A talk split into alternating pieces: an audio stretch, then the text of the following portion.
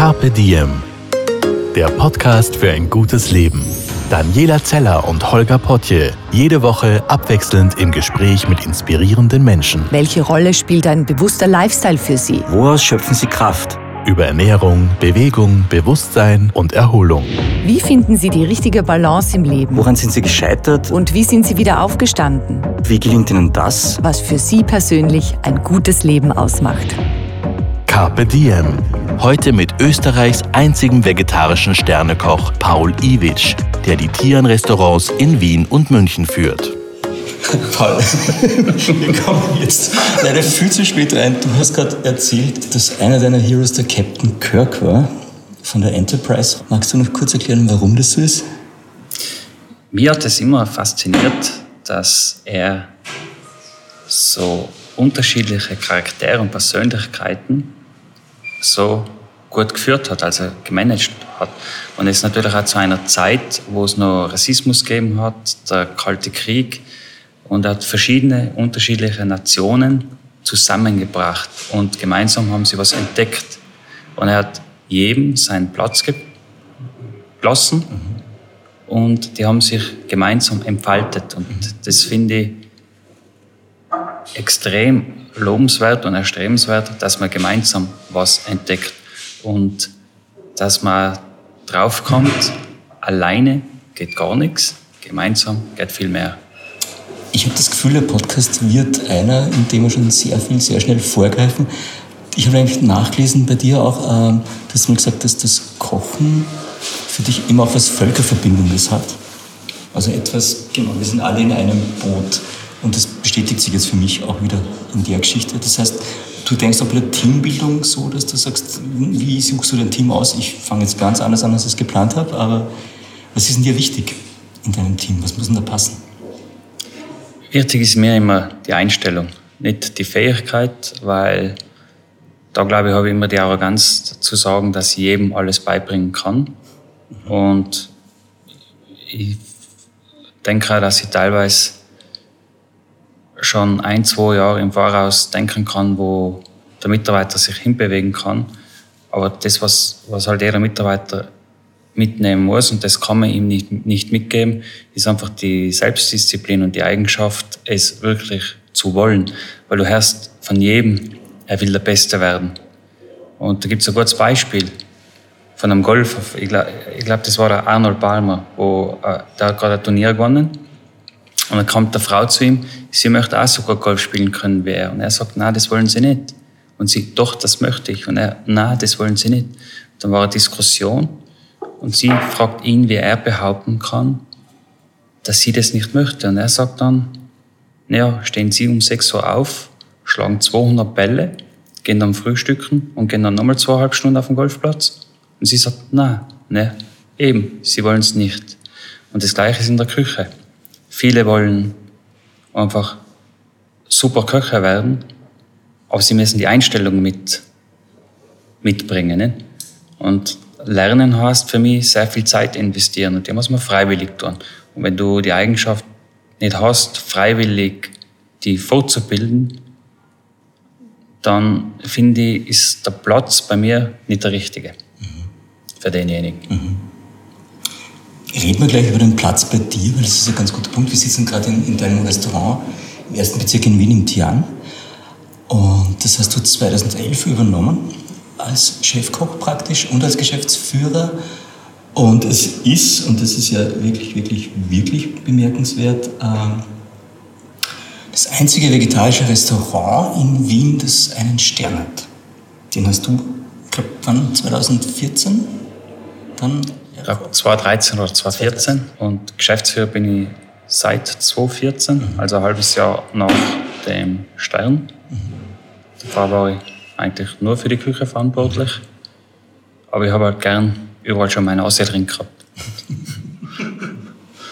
Genau, und, aber das Tian geht ja an sich super gut und ihr habt ein Bistro auch im, im siebten Bezirk und ihr habt jetzt in München eine Dependance auch schon aufgemacht. Die hat ebenfalls einen Stern, wenn ich es richtig mitbekommen habe.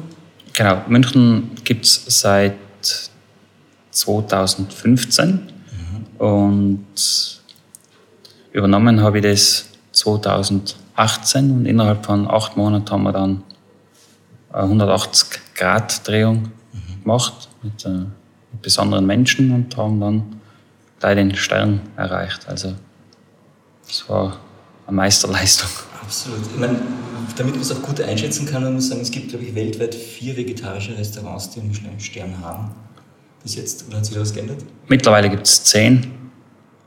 Allerdings, wenn man das im Verhältnis zu den anderen Sternen sieht, dann ist das wirklich eine Wahnsinnsleistung. Und da tut man sich jetzt selber beweihräuchern, aber mit Fisch und Fleisch gibt es einfach sehr viele, also Gott sei Dank sehr viele Michelin-Sterne, weil das mhm.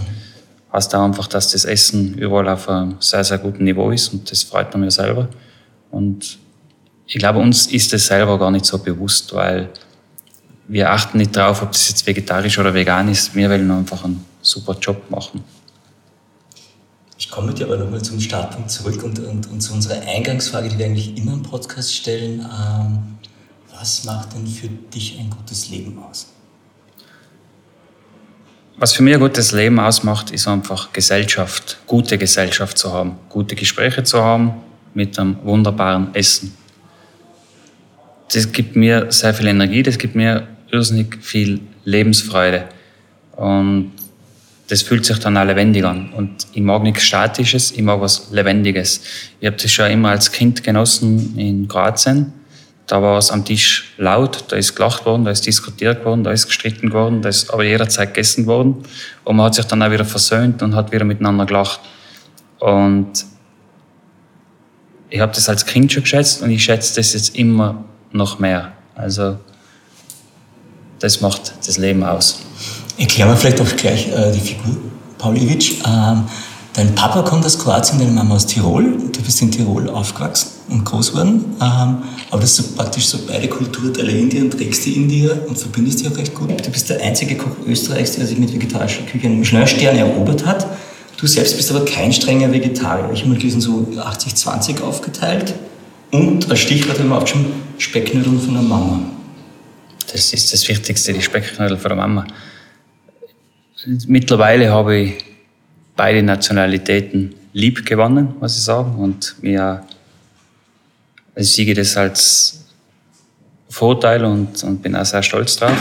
Es hat schon eine Zeit gegeben, wo ich sehr damit gehadert habe, dass eine Seite vom Balkan ist. Das war schwierig in der, in der Jugendkindheit? Ja, wenn man als Kind hört, du bist der Kind von einem Ausländer, wo du in einem Dorf aufgewachsen bist, deine Verwandten da sind, deine Freunde da sind, dann zerbricht in dir was und dann, ich habe es halt dann so geäußert, dass ich die Sprache verweigert habe mit meinem Papa, das was ihn natürlich verletzt hat, mein Opa verletzt hat, aber ich wollte einfach mit der, ich wollte nichts zu tun haben mit einem Ausländer, ich wollte ja dazugehören. Mhm. Ich habe nicht die Kraft gesehen, was da dahinter ist, dass du zwei Nationen in dir tragst und, und zwei unterschiedliche Kulturen verbinden kannst, weil ich sehe das jetzt mittlerweile natürlich als einen, einen sehr hohen Wert. Ich habe die Tiroler Kultur mitgekriegt, ich habe die von Kroatien mitgekriegt. Und das Herzliche, das Miteinander, das ist einfach ein, ein Wahnsinn und das ist irrsinnige Stärke. Aber wenn du als Kind schon dahin geprägt wirst, dass du ein Ausländer bist, hast du natürlich ein massives Problem. Und ich glaube, bis 18, bis 20 habe ich selten meinen Nachnamen gesagt. Mhm. Heute sagen voller Stolz. Ja. Aber das heißt, es braucht aber Zeit, bis man dann aus, aus der vermeintlichen Schwäche Stärke machen kann. Man muss an seinem Selbstbewusstsein und an, an seiner Selbstwahrnehmung arbeiten. Und ich habe die lange verweigert. Ich war mir auch lange Zeit selber nichts wert. Das hat sich dann auch gesundheitlich wiedergespiegelt. Und wenn du, die, wenn du das aber als, als, als Glück empfindest, da bist du sehr viel dank, also bist sehr dankbar und, und das meine ich dann, das hat einen ganz anderen Wert. Allerdings muss man auch dazu sagen, durch, durch die Möglichkeit, durch diese Erfahrung ist natürlich auch bei mir was entfesselt worden. Das heißt, ich wollte es mir selber immer beweisen. Nicht? Und, und dass du das, das beweisen hast, du bist in vielen Fällen härter zu dir selber und verlangst dir Dinge ab, wo der eine oder andere vielleicht sagen würde, naja, das habe ich nicht notwendig.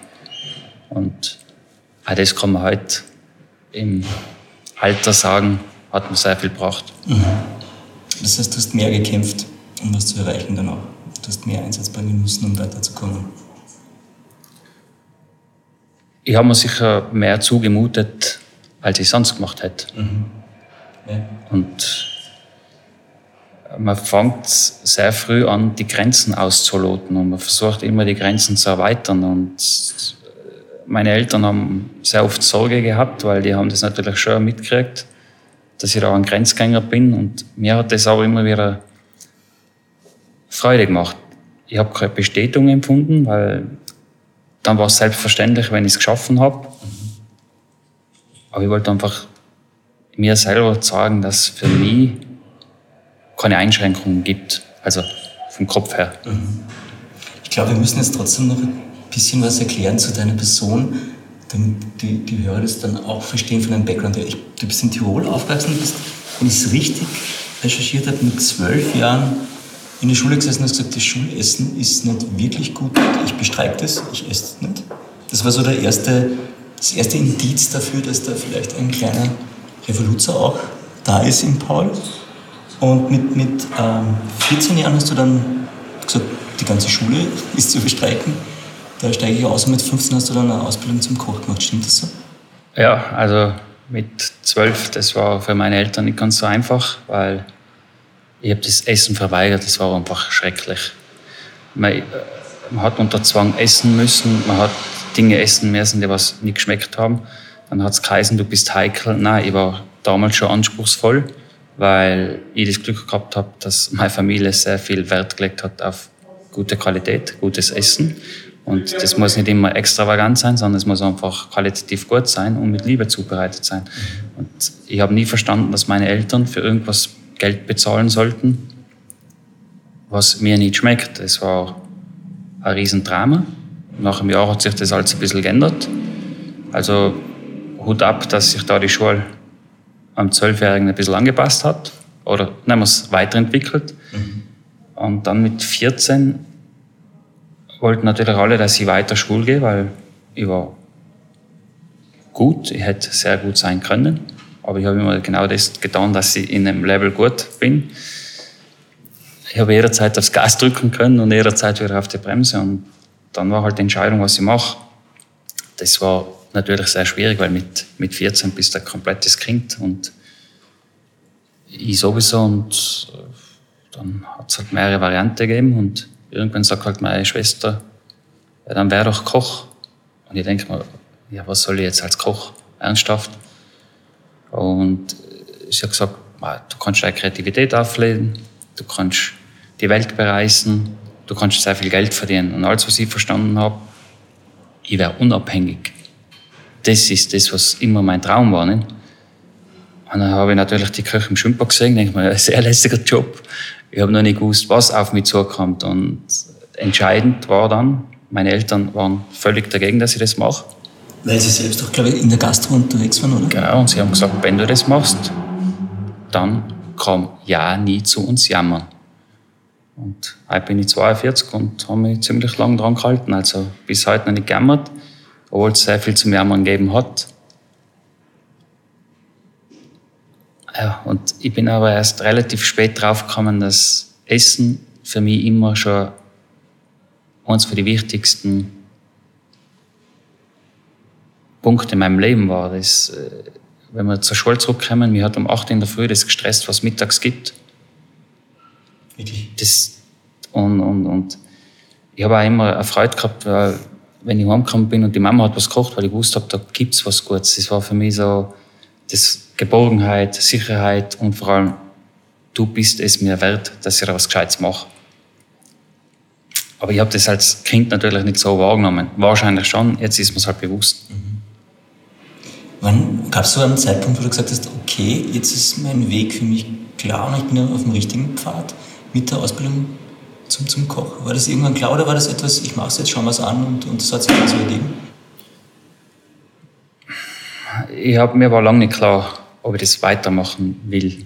Also hätte ich die Möglichkeit gehabt, hätte ich das sicher abgebrochen weil ich für das einfach am Anfang nicht die Persönlichkeit gehabt habe. Das war sehr tough. Ich habe kein Selbstvertrauen gehabt. Und wenn du als Kind kein Selbstvertrauen hast, dann neigst du daran, die vor Fehlern zu fürchten und du erlaubst das, keinen Fehler zu machen. Aber in einer Ausbildung passieren sehr viele und das verunsichert dich noch mehr. Und da bedarf es dann schon erwachsene Menschen an dir, an deiner Seite, die was die dann führen. Und das nicht als Faulheit oder Dummheit sehen, sondern erkennen, okay, wo liegt die Ursache?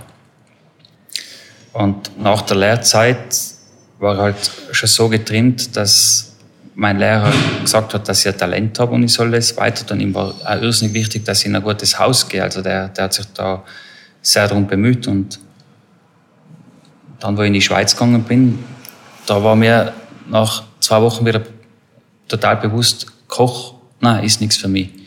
Die haben alle einen Jargon, wo, wo mein Intellekt nicht gewachsen ist. Also das war einfach eine Rhetorik unter, nennen wir es jetzt so, unter aller Sau. Und so wollte ich nie enden. Und mein Glück war einfach, dass, und das war wirklich ein Glück, dass nach dieser Saison, und ich habe auch die Schweiz durchdrückt, weil im Heim haben wir gesagt hat, nach, nach einer Woche bist du spätestens daheim. Ne? Ich wäre nach dem zweiten Tag schon daheim gewesen, hätte sie den Spruch nicht gemacht. Also habe ich das acht, Wochen, äh, acht Monate durchgezogen und das war wirklich psychische Meisterleistung, weil der Küchenchef war so, wie man es in die Filmen kennt, cholerisch, hysterisch und aggressiv. Aber man hat es durchdrückt. Und ich wollte dann aufhören. Ich wollte dann studieren anfangen. Das Was war, wolltest du studieren? Äh, mit, äh, Ernährungswissenschaft und Sport. Das wären, Psychologie wäre auch noch das gewesen, was mir irrsinnig getaugt hat. Und im AMS, das war eines von den herrlichsten Beispiele komme rein, sage, ich möchte mich informieren, was ich für Ausbildung brauche, damit ich die Studienberechtigungsprüfung machen kann. Und der schaut mir an, ja, aber du bist Koch. Ich sage, ja und? Du musst aber intelligent sein, um zu studieren. Dann denkst du, alles klar. dann habe ich sie gefragt, wie viel sie verdient. Und ich habe gesagt, wie viel ich verdiene. Dann habe ich gefragt, wer ist jetzt für uns der Intelligentere. Also da war ich schon ein bisschen angepisst, oder? Quasi, man sagt mir wieder, was ich kann und was ich nicht kann. Und ich glaube, das darf man nie jemandem sagen, weil man muss sich erlauben können zu entdecken, wo man hingehört, welches Talent man hat.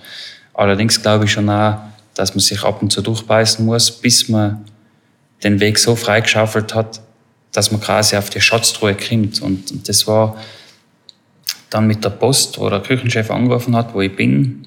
Und ich war eigentlich mit dem Kopf schon weg vom Kochen. Und er hat darauf gepocht, dass ich zum Vorstellungsgespräch komme, weil das vereinbart war. Dann bin ich rauf, er hat einen Monolog geführt, hat mir die Bedeutung vom Kochen erklärt, über Qualität. Und ab dem Zeitpunkt habe ich gewusst, wo ich hingehöre. Und da ist so eine Begeisterung, hat er entfacht. Und ab dem Zeitpunkt, wo du begeistert bist, willst du immer weiterentwickeln. Du willst einfach lernen, du willst besser werden. Und, und dann hast du auf einmal, du siehst Farbbilder. Und eigentlich muss man sagen, mit, mit 19 habe ich zum ersten Mal gewusst, dass ich Koch sein will und werden will. Du hast dann am Anfang geschaut eher auf, auf Gewinnmaximierung, sagen wir mal so beim Kochen, was ich jetzt nachgelesen habe über deine jüngeren Jahre. Tue ich da jetzt gerade Unrecht, oder? Die ersten Jahre war ich komplett auf Qualität und habe auch die Ausbildung dorthin gemacht nach meiner ersten Küchenchefstelle habe ich einen Burnout gehabt, wo ich, da war ich glaube ich 23 oder 24. Und das war jetzt kein Burnout, wo man sagt, man ist ein bisschen müde, sondern ich bin keine fünf Meter gegangen. Also ich war, ein Burnout klingt so gut, aber das ist eigentlich eine schwere Depression. Da ist dann im Raum gestanden, dass ich das Kochen aufhören soll und Antidepressiva nehmen soll, weil sonst komme ich nicht aus dem Schlamassel raus. Das war für mich beides eine Frage. A, will ich kochen? Und B, ich will es spüren, was, warum ich da drin bin. Also muss ich auch rauskommen. Nicht? Mhm. Dann hat es halt geheißen, ja, zwei Jahre bist weg vom Fenster. Nach sieben Monaten war ich einsatzbereit. Und das, was ich halt dann gemacht habe, ich habe ein großes Ressort gesehen, die haben eine Stellenausschreibung gehabt. Denke mir, ja, Küchenchef mache ich nochmal. Bin dorthin. Eigentlich wollte ich noch zwei Tage irgendwo chillig ich im Hotel verbringen. Hab gegessen und das war das schlechteste Essen, was ich glaube ich seit Jahren wieder gehabt habe und das war wirklich eine Zumutung. Und ich gedacht, okay, passt, das ist mein Job da.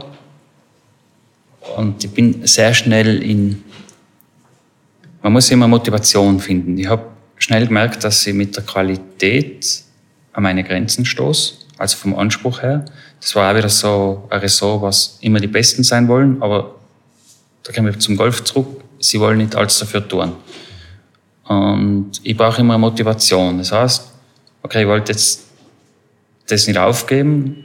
Wo finde ich die Motivation? Was kann ich noch nicht? Und das war Budgets erstellen, Warenwirtschaft etc. Und da habe ich natürlich dann für mich eine Bedeutung gefunden, wo ich dem nachgeeifert bin. Und ich habe die Foodcost damals von 39 Prozent auf 21 Prozent runtergeschraubt, habe meinen Mitarbeitern sehr viel abverlangt, mir selber auch. Also die ersten sechs Monate habe ich gearbeitet von 604 bis halb zwei nachts, jeden Tag. Dementsprechend war ich auch sehr menschlich im Umgang und habe auch nie frei gemacht oder sonst irgendwas. Und, und das hat mir immer Motivation gegeben.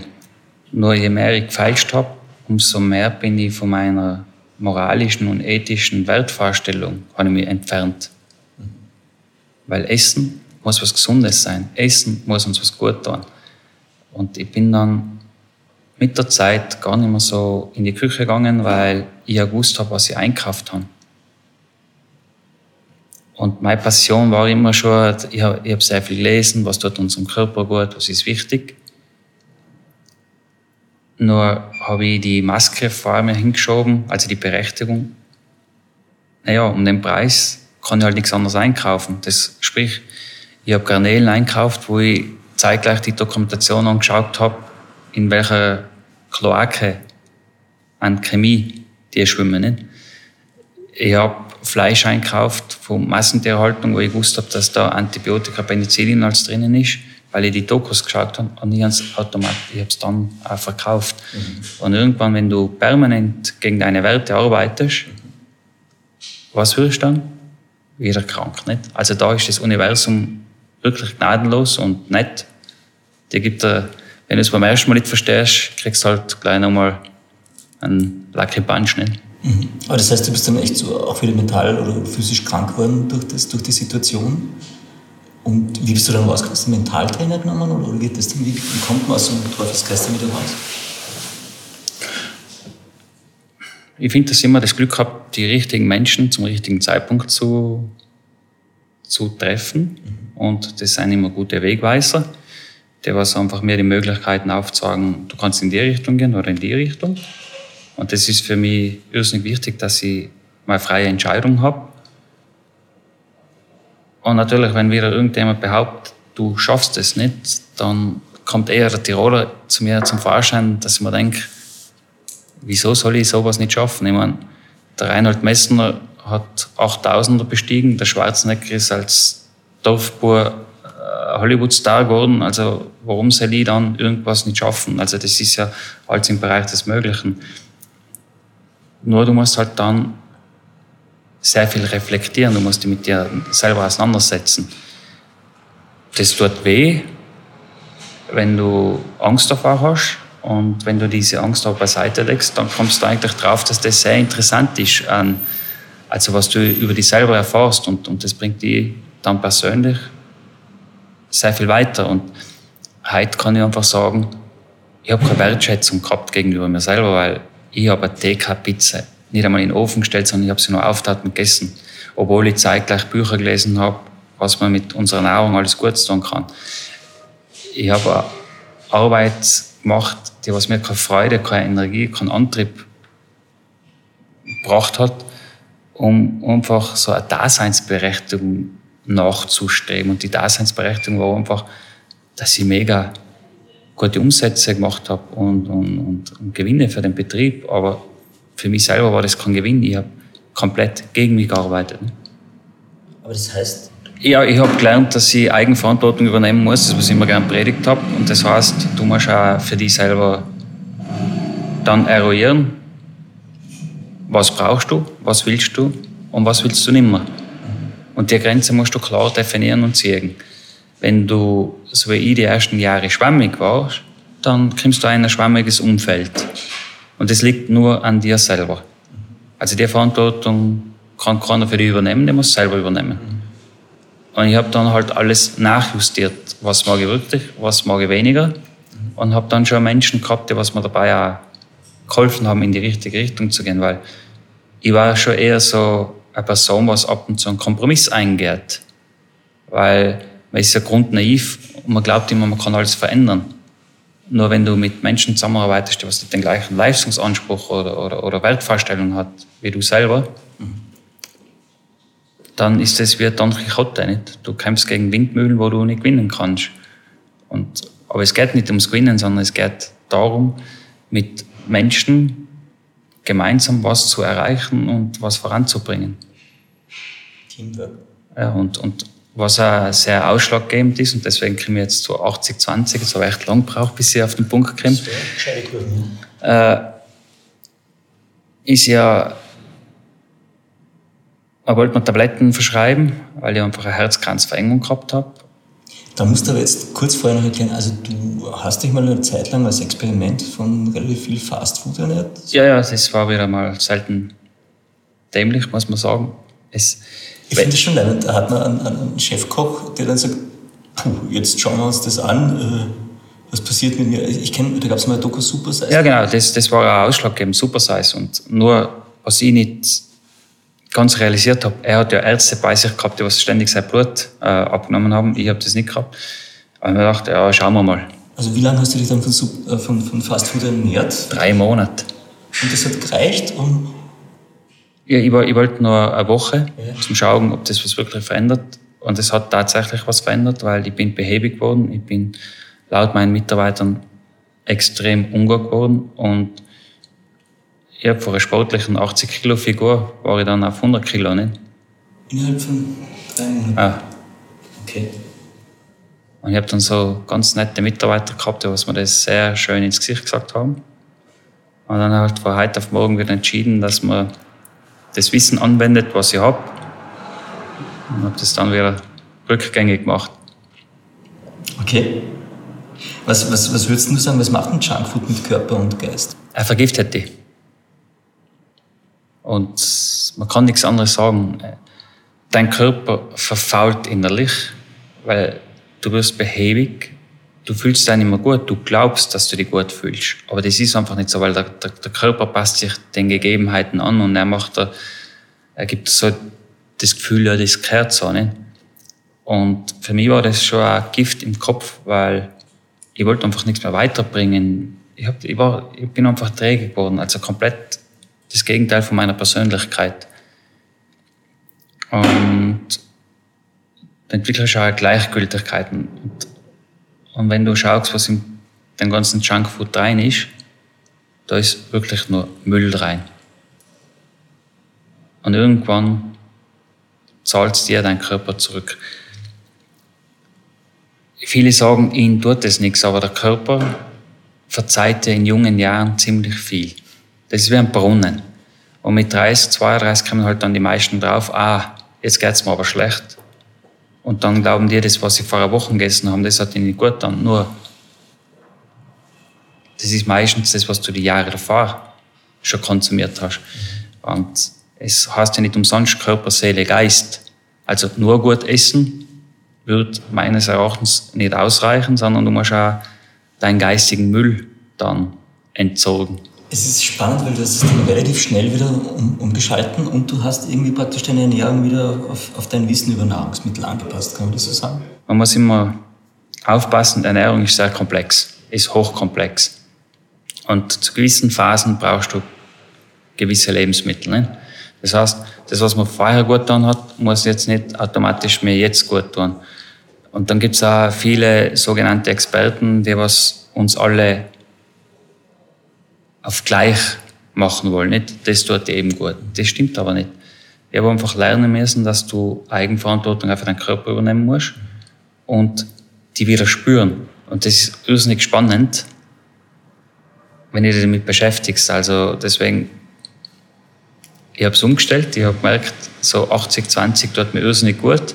Vielleicht brauche ich irgendwann einmal eine hundertprozentige pflanzliche Kost. Ich weiß es halt noch nicht, aber schauen wir mal, was die Zukunft bringt. Aber was, was hat jetzt jemanden, der die, die Specknudeln von der Mama sehr, sehr gern isst, dazu bewogen, ein Restaurant zu führen, das rein vegetarisch bzw. auch vegan kocht? Der ausschlaggebende Punkt war eigentlich ein Besuch auf dem Bauernmarkt. Ich bin dorthin, weil ich Hunger gehabt habe, gehe zu einem Stand, stelle Eier und die Frau erklärt mir, wie toll es den Hühnern geht, wie super sie gefüttert werden und wie viel Freilauf sie haben. Und ich denke mir, pack mir bitte die Eier ein, okay? Als andere interessiert mich jetzt echt nicht. Und dann gehe ich heim, machen wir die Rühreier. Und da, wo ich es probiert habe, da war ich in dem Moment wieder ein Fünfjähriger bei meinem Opa, der was den Händel nachgerannt ist. Und ich habe so ein Glücksgefühl in mir drinnen gespürt. Also das, das, das kannst du dir vorstellen, wenn, wenn so ein Smiley raufgeht, oder? Von Zeichen bis zu oben lachst du nur. Und das war der Geschmack von meinem Opa. Also so wie das Ei damals gemacht. Und dann habe ich gewusst, ich muss wieder was tun, was mir persönlich schmeckt. Weil mein ganzer Körper war so richtig positiv aufgeladen, gut drauf. Und dann war es, habe ich immer noch nicht gewusst, dass ich jetzt vegetarisch oder, oder, oder vegan kochen möchte, sondern ich habe halt einen, einen Freund angerufen, erzählt ihm die Geschichte, sagt, ja passt, er hat eh gerade ein Interview vernommen von einem Christian Halper, er schickt mir das. Ich lese das und denke mir, passt, bingo, das ist das Richtige. Also, das, das erklären, Christian Halper, dem gehört's hier Genau, der ist der Eigentümer. Der hat da ein Interview gehabt mit, ich glaube, das waren fünf Fragen, fünf Antworten und ich habe wirklich nur, ja, das ist es, vegetarisch. Weil überall, wo du hin vegetarisch essen gehst, ist es einfach nicht gut. Und da kommen wir wieder auf meine Kindheit zurück, oder? Weil Essen hat für mich eine wichtige Bedeutung. Und ich glaube immer, nein, ich bin überzeugt, dass man alles richtig gut machen kann. Und ich habe mich dann ein bisschen beschäftigt, was ist so im vegetarischen, veganen Sektor drauf. Und ich denke mir, ah, das kann ich einfach schnell besser machen. Ne? Ich war grundnaiv. Und viele Kollegen haben mir davon abgeraten dass ich das nicht machen soll, weil sie meine Ziele kennen. Und ich denke mir, wer hat das Recht, mir zu sagen, was ich schaffe und was nicht? Das ist wieder der Tiroler Spurschieber da. Ja, gut. gut, gut. Ja, grundnaiv war ich. Und dann habe ich mich halt mit dem Christian getroffen. Wir haben sehr viele Schnittstellen gefunden. Also nicht nur kulinarisch, sondern auch wie geht man im menschlichen Bereich um, also ist der Mensch was wert oder nicht. Und das war einfach ein herrliches Gespräch. Und dann habe ich gewusst, das möchte ich machen, das will ich machen und mit allem, was dazu gehört. Mhm. Dazu gehört auch, glaube ich, Fermentieren. Unter anderem, also mir fällt es jetzt gerade ein, weil ich mit, mit, mit den beiden Jungs vom Lokal Bruder in Wien einen Podcast auch schon gemacht habe. Super Burschen. Der Lukas war ein Mitarbeiter von mir. Ist, ist, ein sensationeller Typ, wirklich. Ich muss immer lachen, wenn ich ihn noch sehe, weil er hat viele Denkmuster immer bei uns aufgebrochen. Aufklären, Lukas ist der Steindorfer. Und der hat immer so alles aufgebrochen, der hat immer alles hinterfragt und, und, und, und der hat so eine brutale Freude beim kreativen Erschaffen. Und du musst wirklich sagen, erschaffen. Und das hat mir immer irrsinnig getaugt mit dem Zusammenarbeiten, weil immer wenn wir eingefahren waren irgendwo, ist halt der Lukas hergekommen. Wieso kann man das nicht machen? Ja, wieso eigentlich nicht? Und, und dann hast du schon wieder, er war eigentlich kurzzeit der Abbild von mir selber, weil früher habe ich so Ideen gehabt, nicht? lass uns einen Planeten machen, wo jeder gesagt hat, das, Chef, das geht nicht. Jawohl, wir können es ja schämen und so. Und der Lukas hat nachher die Rolle übernommen und, und das war immer erfrischend, weil er hat einfach immer unser äh, Denkmuster wieder durchbrochen. Mhm. Solche Menschen brauchst du einfach in einem Team. Das ist voll spannend, weil es, es gibt also schon die Freundschaft unter, unter, unter Spitzenköchen. Also das ist jetzt nicht nur Competition und Wettbewerb, sondern man trifft sich auch privat und, und mag sich. Man mag sich sehr gern, man schätzt sich auch. Und, und alle, die was einen ausgezeichneten Job machen, die was ihre Passion finden in dem, was sie tun, äh, vor denen hast du sowieso Hochachtung und Wertschätzung. man geht ja selber gern essen und trinken und wenn, wenn jemand das dann hervorragend macht, dann, dann ist schon mal die Grundbasis da. Ich finde, es gehören sehr viele gute Mitstreiter dazu, dann bleibt ein Ehrgeiz immer da und du willst ja besser werden. Das heißt, die treiben dir voran und das ist ein positives Battle. Ne? Also, Dann sagen wir Lukas mit einem lieben Gruß an der Stelle. ja, Luki, herzlichen Gruß und ich möchte immer noch das Bärenblut endlich essen. Das ist jetzt ein Insider. ähm, zwei Fragen, die ich habe. Also erstens einmal, viele sagen, vegetarische Küche ist langweilig. Das ist so das Vorteil, das man hat. Und ich würde jetzt gerne so eine Minute Zeit geben, eine leidenschaftliche Rede, ein Plädoyer für vegetarische und vegane Küche zu halten. Warum sollten wir das alle essen? Ich halte ein Plädoyer für sehr gute Küche, für Lebensmittel. Je besser die Lebensmittel sein und je besser derjenige ist, der was das zubereitet, umso außergewöhnlicher ist der Geschmack. Und man soll sich nicht einschränken lassen, sondern man soll offen sein. Jede weitere Option am Speiseplan bringt uns ja kulinarisch eine neue Entdeckungsreise. Man sollte sich nicht vor dem verschließen. Und warum hat Fleisch so einen hohen Stellenwert? Weil einfach eine große Industrie dahinter steht, die was mit sehr viel Geld sehr gute Werbung macht. Und man muss einfach hinterfragen, ist man ein Lemming, der was dem alles nachrennt? Oder schätzt man gutes Essen und geht da vorurteilsfrei dazu? Ich bin lieber Zweiterer, weil dadurch habe ich wahnsinnig viele neue Geschmackserlebnisse gehabt, die was mein Leben sehr viel bereichert haben. Und du hast dich zu keinem Zeitpunkt eingeschränkt gefühlt, weil du gesagt hast, okay, das ganze, die ganze Fleischebene fällt weg. Du bist ein kreativer geworden durch das. Weil oft sagt man man wird kreativer durch die Beschränkung der Mittel. Wenn man jetzt nur weniger zur Verfügung hat, muss man sich mehr einfallen lassen. Das muss man definitiv äh, kreativer werden und man wird zwangsläufig kreativer, weil man ja neue Wege gehen muss. Und, aber ich glaube nach wie vor, dass auch wenn du mit Fisch und Fleisch arbeitest und du willst sehr gut sein, musst sehr kreativ sein. Und die Kulinarik ist ja so, so ein großes Feld, dass wir noch gar nicht alles gesehen haben, dass wir noch gar nicht alles gegessen haben. Und für mich war einfach das eine Möglichkeit, mich auszudrücken und auf einen Weg zu machen, der was, da wo noch keine, keine Spur war. Ne? Und das war mir irrsinnig wichtig, dass wir da selber unsere Spuren setzen. Und es war schon schwierig. Also die Anfangszeiten waren aufreibend. Das heißt, du warst ein bisschen auf Indiana Jones-Modus am Anfang. Also sich die Wege selbst finden und erkämpfen. Ja und nein. Man hat natürlich schon ein gutes Fundament gehabt, durch das, dass wir gute Chefs gehabt haben. Die haben einfach das Rüstzeug mitgegeben. Und du musst halt dann dein Feld erweitern. Das heißt, früher habe ich mich mit vielen Dingen nie intensiv auseinandergesetzt. Ich habe Bücher gelesen, ja. Aber richtig spüren und erleben du das dann vor Ort. Ich habe ja nie gewusst, bevor ich angefangen habe, habe ich mir gedacht, es gibt vier Jahreszeiten. Es stimmt nicht. Wir haben zwölf Jahreszeiten beim Gemüse. Jedes Monat kommt was anderes. Und dann musst du wieder lernen, okay, wir sind die Umwelteinflüsse, also ob es viel regnet, wenig regnet, das beeinflusst alles den Geschmack.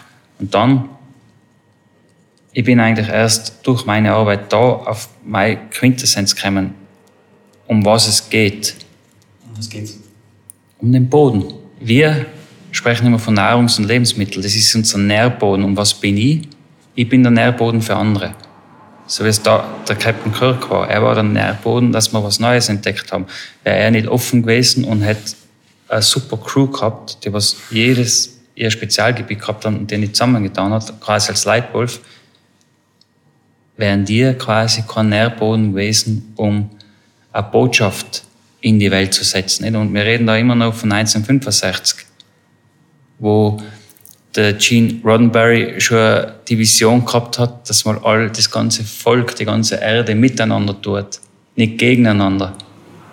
Ich finde es total schön, du bist der erste Spitzenkoch, der Star Trek mit einbaut. Da gibt es nicht Ausländer oder sonst irgendwas, sondern man verwebt das, man verspinnt das miteinander. Nicht? Und ein Spinnennetz. Ein Spinnennetz ist extrem stark. Das ist flexibel, das haltet, das ist stark, sogar wenn, wenn ein bisschen was bricht, haltet es immer noch.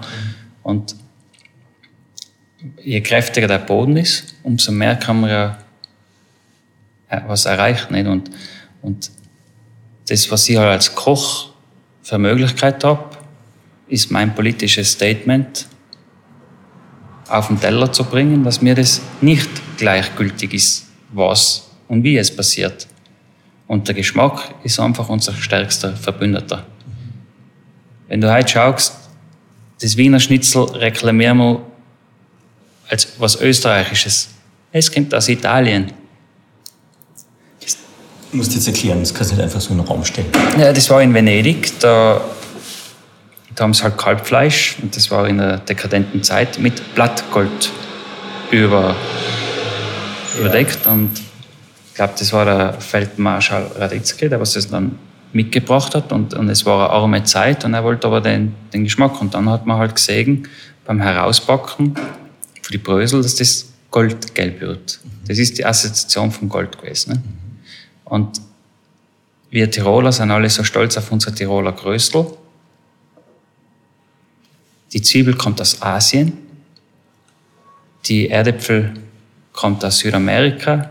Was kommt von uns? Was ist unsere DNA? Unsere DNA ist einfach, dass unterschiedliche Völker ihr Wissen ausgetauscht haben. Wir haben daraus was sehr Gutes gezaubert. Also wir kehren alle zusammen. Und so sollte man bisschen in die Welt gehen, nicht offen.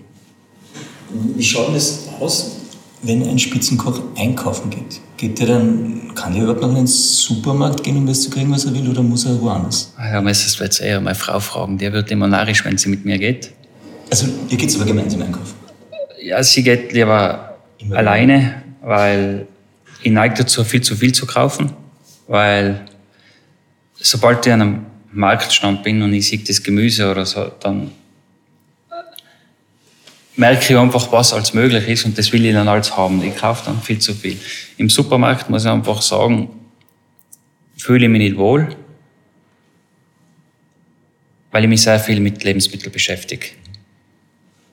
Das heißt jetzt aber nicht, dass das nur per se beim Supermarkt ist, sondern es kann auch auf dem Gemüsemarkt sein. Ich will kein Lebensmittel, was toxisch belastet ist. Weder beim Fleisch nur beim Gemüse nicht und beim Obst. Und die Lebensmittel sollen mir ja was Gutes tun. Aber sobald da Chemie dabei ist, kann es mir nichts Gutes tun. Deswegen gehe ich auch nicht gerne rein.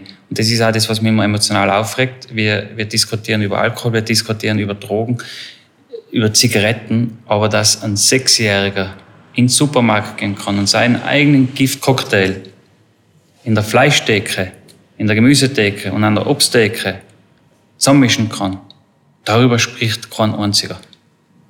Du denkst aber auch jetzt, glaube ich, viel weiter, als man jetzt im Normalfall denken würde. Das ist sehr schade und das ist eigentlich auch ein Bildungsauftrag, dem was sich die Politik nicht verwehren sollte. Das heißt, da kommen wir wieder zurück zu meiner Kindheit. Mhm. Schulessen und Kindergartenessen gehört forciert das gehört da subventioniert. Es gehört nicht quasi Firmen subventioniert, sondern es gehört unsere Zukunft subventioniert. Das heißt, Eltern sollten nichts zahlen müssen, damit ihre Kinder was Gesundes auf den Tisch kriegen.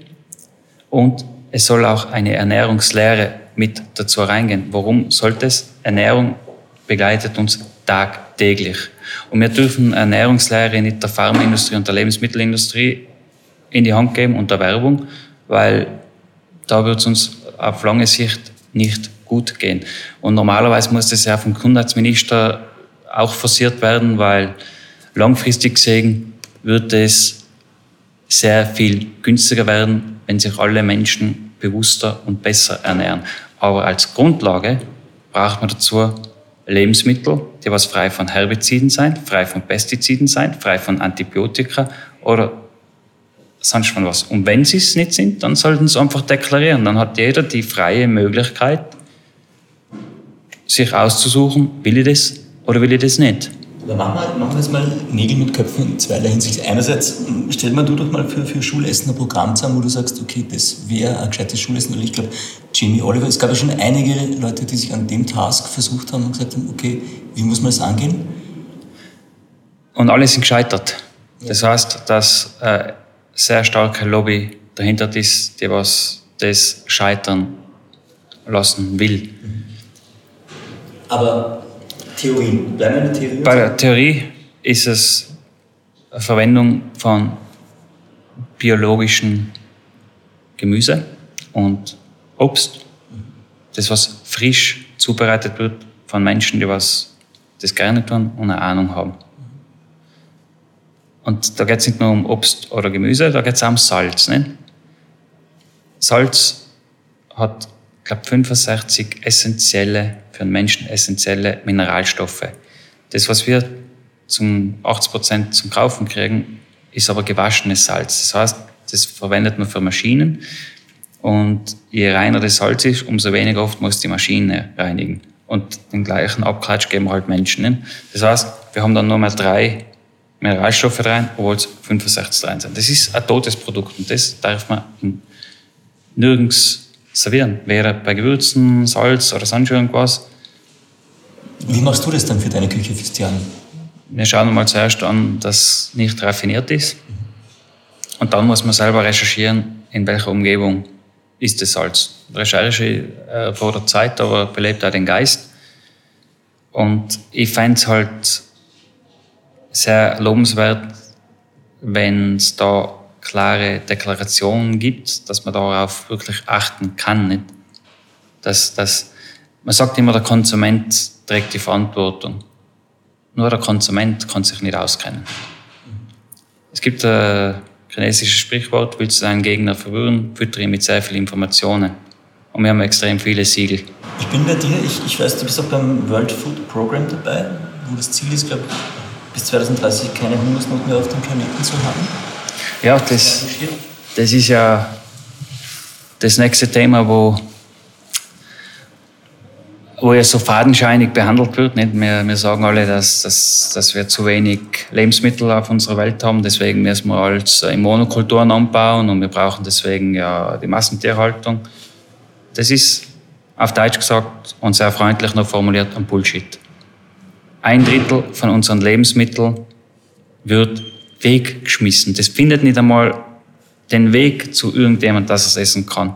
Nur die Banane ist zu krumm oder da hat es ein Tätschen. Das wird weggeschmissen. Ein vollwertiges Lebensmittel wird verschmissen. Über ein Drittel ja. geht in die Massentierhaltung von unseren Lebensmitteln.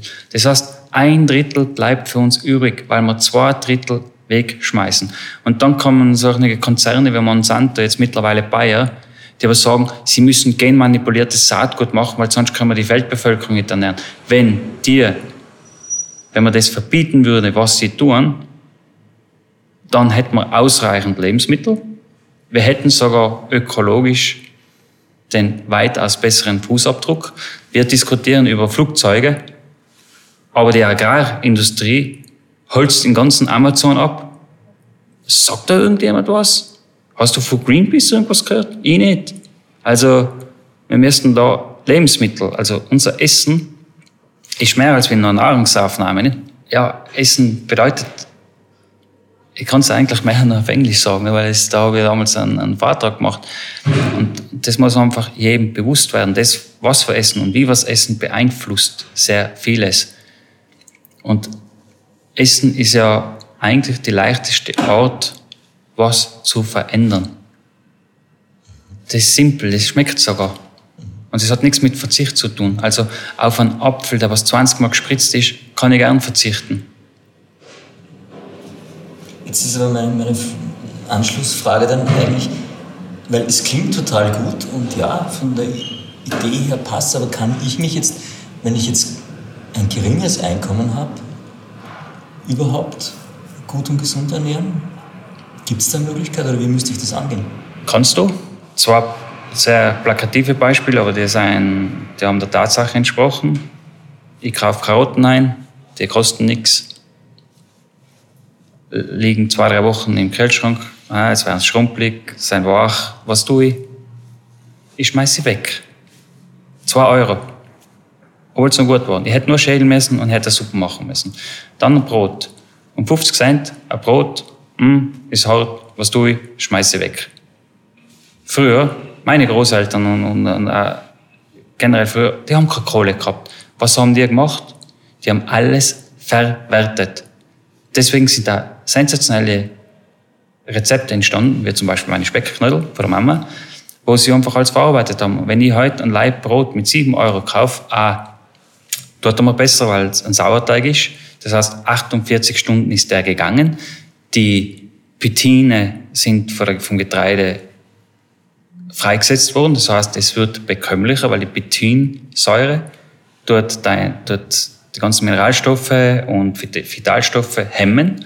Das ist fast weg. Das wird bekömmlich. Du kannst es besser aufnehmen. Und wenn das natürlich gereift worden ist, haltet dir das Brot fünf Tage frisch. Und wenn, wenn ich daheim so ein kleines Stück Brot noch habe, die zu, also Sie es leider nicht sehen, und ich greife drauf und es ist hart, dann überlegen wir, ja, sieben Euro, ich mache Brotsuppen draus, ich mache Croutons draus, ich mache Crostinis draus.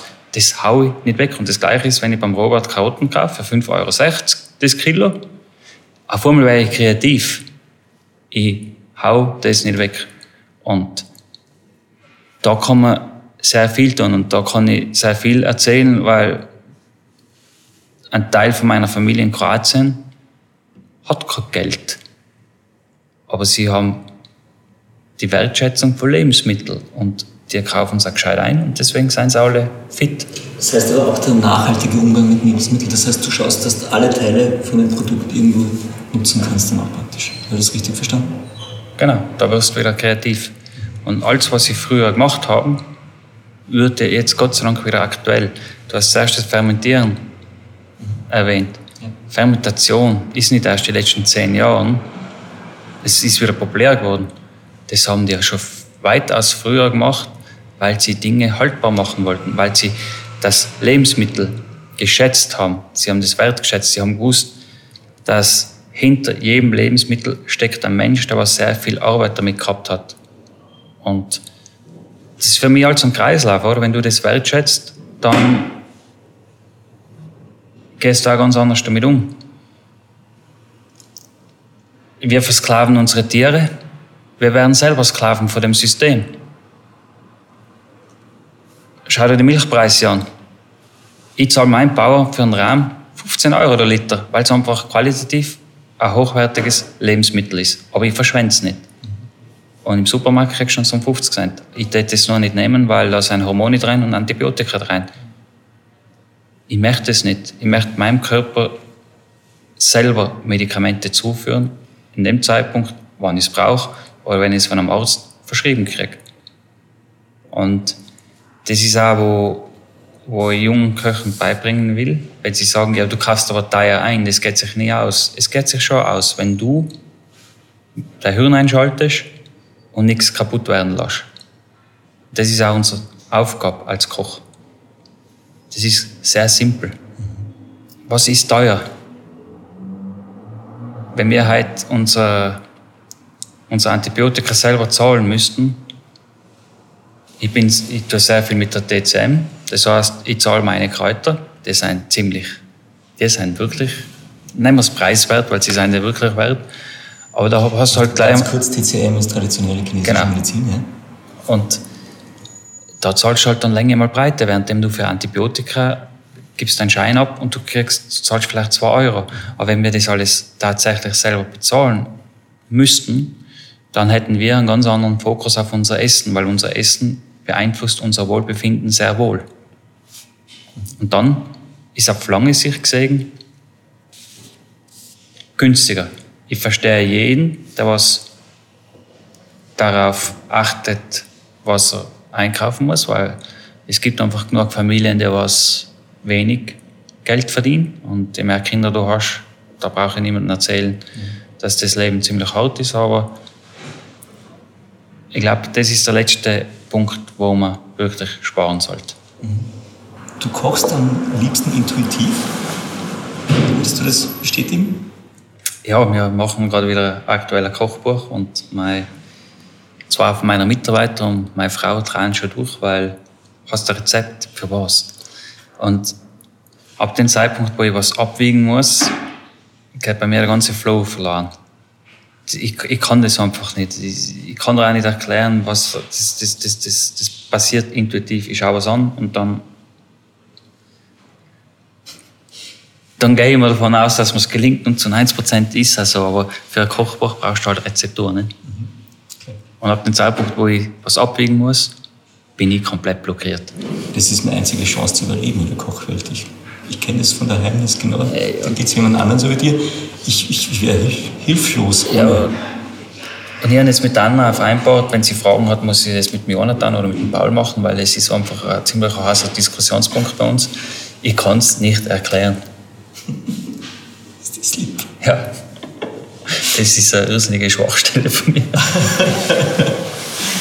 Einen guten Koch erkennt man am Mitarbeiteressen. Absolut. Was gibt's da? Was, kann man, was, kann man, was kriegt man als Mitarbeiter im Tian von Paul serviert? Wir servieren uns gegenseitig immer außergewöhnliche Speisen, muss ich sagen. Ich habe jedes Mal eine wahnsinnige Freude, wenn es um 16 Uhr ist. Und die Mitarbeiter machen das selbstständig, also ab und zu gibt es Bands. Also wir, wir, kochen da die breite Palette, das, was da ist, das verarbeiten wir. Und es ist immer ein Salat dabei, es ist ein Hauptspeis dabei und es ist einmal ein Dessert dabei. Und es unterscheidet sich nicht viel von dem, was die Gäste kriegen, weil das, wenn ich von meinen Mitarbeitern verlange, dass sie die beste Qualität servieren und kochen, dann müssen sie ja wissen, was ist die beste Qualität. Und wenn ich da Abstriche mache, dann wissen sie zwar, was eine Qualität ist, aber sie leben es nicht. Mhm. Und meine Mitarbeiter machen zu 99 Prozent extrem gutes Mitarbeiteressen und wenn es einmal nicht gut ist, dann ist es auch, wo ich einmal eine schlechte Laune habe. Das passiert sehr selten, aber Essen ist was Emotionales. Das heißt, wenn wir sehen, dass du kriegscremigem Gesicht durch die Gegend läufst, weil das Mitarbeiteressen an dem Tag nicht so gut Das sagen sie gleich. Und, und das passiert wirklich sehr selten. Dreimal im Jahr koche ich. Das hat sich ein bisschen eingebürgert, mhm. so eine Tradition. Weihnachtsessen, Silvester und ja. Aber doch Fleischgerichte. Da gibt es immer Fleisch. Da kommen meine Mitarbeiter und sagen, sie wollen einen Klassiker. Dann schauen wir, was Klassisches ist und dann setzen wir das um. Nächste Frage, wie, man muss, wir haben festgehalten vorher schon, man muss kreativ sein bei der vegetarischen oder veganen Küche. Wie denkt man Produkte neu? Wie gehst du daran? Durch Austausch. Also durch einen Austausch mit unseren Produzenten und Bauern. Mhm. Es ist irrsinnig wichtig, dass man sehr oft auf dem Feld draußen ist. Das heißt, halten wir das mal auch kurz fest, du gehst dann zu den Biobauern in der Gegend einkaufen oder wie funktioniert das für dich? Nein, wir, wir, wir kriegen das schon geliefert, aber wir sind sicher vier, fünf Mal im Jahr bei den Bauern selber draußen. Wir haben unser eigenes Feld. Das ist jetzt ein Projekt, wo wir einen Anbauplan schreiben. Und es ist ja, wenn du auf dem Feld bist und ein neugieriger Mensch bin, bist wie, dann probierst du ja. Das probierst du in jedem Zustand und, und da kommst du auf einmal auf, auf geschmackliche Sachen drauf, denkst du, boah, das ist ja super, nicht? Und da passiert schon was in deinem Kopf. Und für mich ist es nicht wichtig, die Zusammenarbeit mit meinen Mitarbeitern, weil die bleiben immer am Ball. Das heißt, ich muss mich auch weiter bewegen und durch einen Austausch kriegst du eine große Kreativität zusammen. Ich habe auch immer das früher so gehandhabt und da komme ich auch schon wieder auf meine Lehrzeit zurück, wo ich gesagt habe, wenn du kein Selbstvertrauen hast, kannst du dich nicht weiterentwickeln. Wenn ich junge Köche da gehabt habe, das war nicht ganz meinem Anspruch gerecht dann habe ich aber nicht gesagt, dass das scheiße ist, sondern hey, gute Idee. Ich habe es aber auch ernst gemeint. Lass uns an dem weiterarbeiten. Nur weil es heute nichts ist, heißt es nicht, dass das morgen nicht für uns was ist. Und dadurch haben wir schon eine gute, einen guten Mindset gehabt, dass wir uns erlauben, was auszuprobieren, was vielleicht nicht im ersten Mal hundertprozentig funktioniert. Aber dadurch, dass wir den, den Freigeist haben, bleiben wir an dem dran und schauen, bis es was wird. Ne? Gib mir mal einen praktischen Tipp, wie kann man zum Beispiel Karotten aufpumpen? Easy, so dass man eine neue Variante. Heißt Karotten, da bist du jetzt wirklich auf der schlimmsten, weil ich mag Karotten im rohen Zustand. Ich habe das sogar für eineinhalb Jahre verbannt aus der Küche. du kannst ja anderes Gemüse aussuchen. Ich bleibe jetzt nicht bei den Karotten. Nein, das geht, das geht wirklich mit, mit jedem Gemüse. Da kannst du einfach verschiedene Techniken einsetzen und Garungs-, also Zubereitungsarten und dann merkst du schon den Unterschied vom Geschmack. Aber der Hauptausgangspunkt ist immer die Qualität des, des Gemüses. Und wir haben, vor allem mein Küchenchef, der Matze, ist da ja nochmal ein bisschen, um sagen, schärfer wie durch das, dass wir jeden Tag das Gemüse probieren, merken wir unterschiedliche Geschmäcker. Also das heißt auch, wo, von welchem Boden kommt es. Also kommt es von dem Bauer oder von dem Bauer. Das gleiche Produkt schmeckt einfach anders. Und, und, und das macht die ganze Sache auch spannend. Und Pimpen fängt immer beim Bauern an. Ne? Je besser der, also je sorgfältiger er das macht, umso leichter fällt es uns, das nochmal zu pimpen. Cool. Wir haben vorher erwähnt, äh, okay, ein Zitat habe ich noch, es lebe das Scheitern. Damit bewahrt man sich ein bisschen Lockerheit. Ja, das, ich glaube, das hat man extra für mich aufgeschrieben, es lebe das Scheitern, weil ich habe immer nur das Ziel vor Augen gehabt. Ne? Und wenn du nur das Ziel vor Augen hast, dann verlierst du die, weil du die ganzen Etappensiege nicht genießen kannst. Und man muss einfach sagen, die beste Ortskenntnis gewinnst du dann, wenn du deine Umgebung kennst. Und die Umgebung ist nicht nur die gerade Straße, sondern wenn du viele Umwege machst. Alles klar. Gummibärchen und Chips. Das ist eine große Schwäche von mir. Also es ist ein Einkaufsverbot, aber einmal im Monat erlaube ich mir das. Batman? Batman ist einfach äh, ja, ein Hero von meiner Kindheit, weil er sich erlaubt, in der Situation so zu sein, was es braucht. Also er ist mal gut, mal böse, aber immer im Sinne der Gerechtigkeit. Champagner, Butter und Ingwer. Ist immer in meinem Kühlschrank. Tatsächlich, ist es wirklich so? Ja. Okay. Ähm, dann habe ich noch ein paar Fragen, die das Leben stellt, kurze. Was würdest du tun, wenn du nicht müsstest? Das heißt, du bist die finanziellen Sorgen los. Ich würde kochen. Das würde ich gratis. Ich brauche nur für Rest das Schmerzensgeld. Und ich würde noch weiterhin, eigentlich das, was ich mache, ich war aktiv dabei, das Lebensmittel wieder das, die Wertschätzung erfahren, was sie erfahren sollten und kochen, für Menschen da sein. Das, das mache ich echt gern und das tue ich auch gern. Also, sollte Millionen haben, wird sich da nichts viel ändern, nur dass ich hoffentlich dann so viel Einfluss habe, dass Schul- und Kindergartenessen auf dem Niveau ist, was ich das haben möchte. In welcher Situation vergisst du alles um dich herum? Beim richtig guten Essen, das beim Essen, also nicht beim Prozess des Kochens, sondern wirklich beim Essen danach? Schon beim, beim Kochen, da bin ich teilweise in einer Meditation. Und wenn ich halt eine schlechte Stimmung habe und du servierst mir was, was, was, was einfach gut schmeckt, ist das der Moment, wo ich meine Sorgen vergiss und mich also in dem Moment bin, weil der Geschmack so viel in mir auslöst, du kannst mir innerhalb von ein paar Sekunden drehen. Also von schlechter Laune in eine extrem gute Laune. Das schafft nur Essen. Klingt total gut. Ein Buch, das dein Leben verändert hat. Es gibt mehrere. Damals beim Burnout war es, wird das geheißen, von René Egli, wo ich gelernt habe, dass du selber verantwortlich bist. Und dann habe ich sehr viele Bücher von Reinhold Messner das musst man eh noch erklären. Du, bist, du hast wirklich Reinhold Messner als Vorbild in deinem Leben, oder? Der funktioniert für dich schon ganz gut. Er hat einfach was was umgesetzt, wo er davon überzeugt war, dass er es schafft. Also hat er da durch unterschiedliche Menschen sehr viel Wissen sich aneignen können und daraus ist er dann selber gegangen. Also er hat es ja auch nicht allein geschafft. Da waren auch immer Menschen dabei, die was ihn begleitet haben. Er ist nur den letzten Schritt gegangen. Und das finde ich immer großartig, wenn Menschen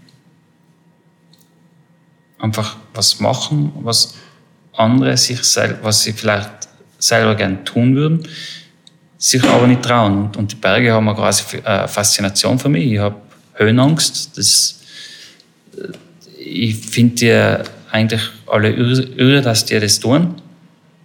Aber wenn ihr ein Doku über Bergsteiger sieht, dann muss ich dabei sein, weil ich denke mir einfach, die sind ein bisschen krank im Kopf, aber das fasziniert mich einfach. Und, aber es faszinieren mich auch andere Persönlichkeiten, weil viele definieren immer Erfolg im Berufsleben.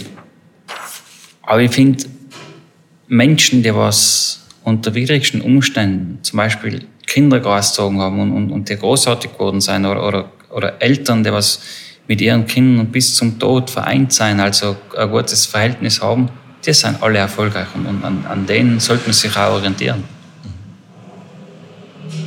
Also es gibt irrsinnig gute Bücher und das beste Buch war sicher Harry Potter.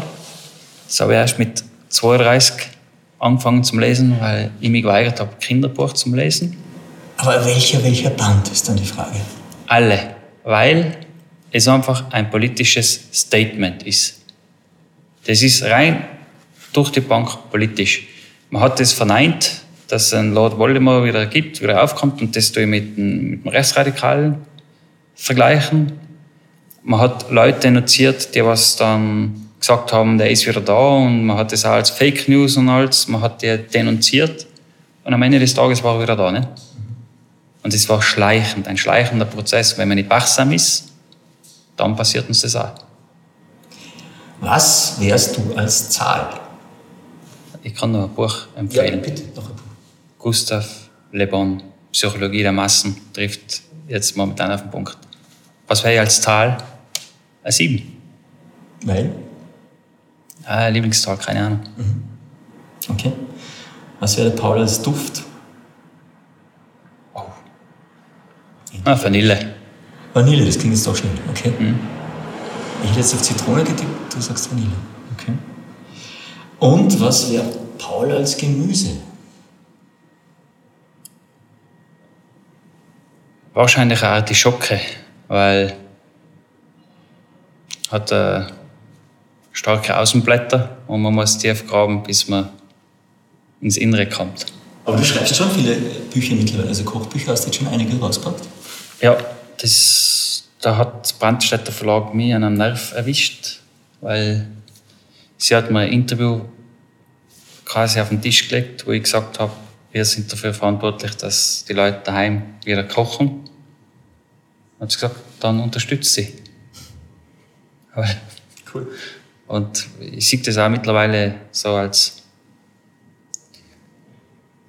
Bildungsauftrag ist jetzt übertrieben, aber wir möchten schon einmal, dass, dass in die Kochbücher, was wir jetzt haben oder was wir jetzt auch machen, ein bisschen ein Bewusstsein mitschwimmt. Und beim nächsten Buch geht es ja darum, den ökologischen Fußabdruck und wir reden immer über Verzicht.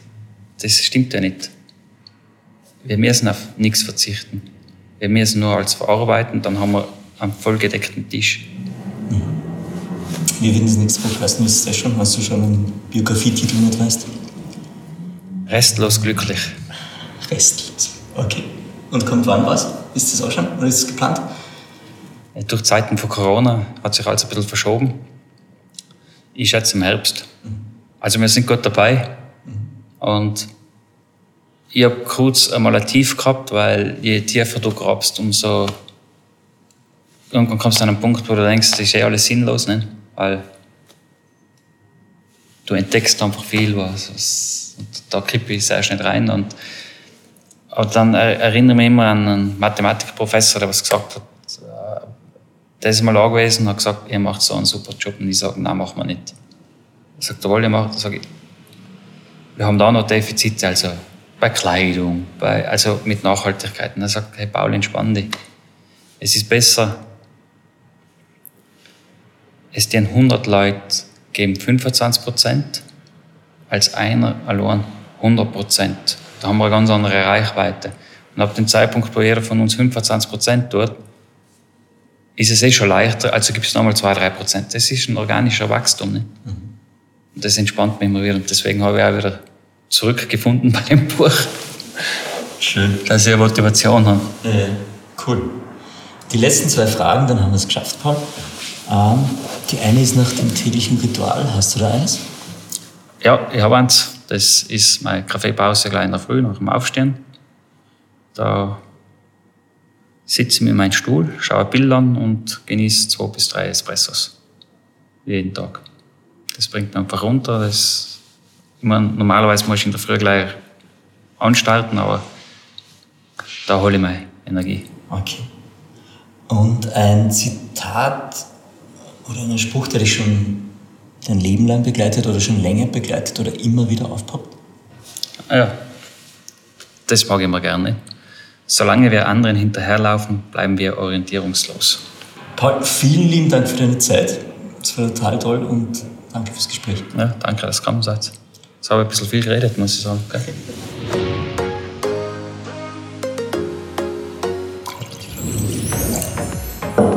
Was für ein Glückskeks magst du? Du schon. Würdest du den Glückskeks essen dann? Nein, ich mag das nicht. Okay, also welche Botschaft hast du? You will make changes for, for the better. Ja, passt ja. Ja, das passt gut. Paul, vielen Dank und alles Gute auch fürs Jahren. Ich krieg schon ein paar Sterne für den Podcast. Mehr von Carpe Diem gibt es auf Soundcloud, iTunes, Google Play oder Spotify. Jetzt abonnieren und liken. Das Carpe Diem Magazin erscheint alle zwei Monate.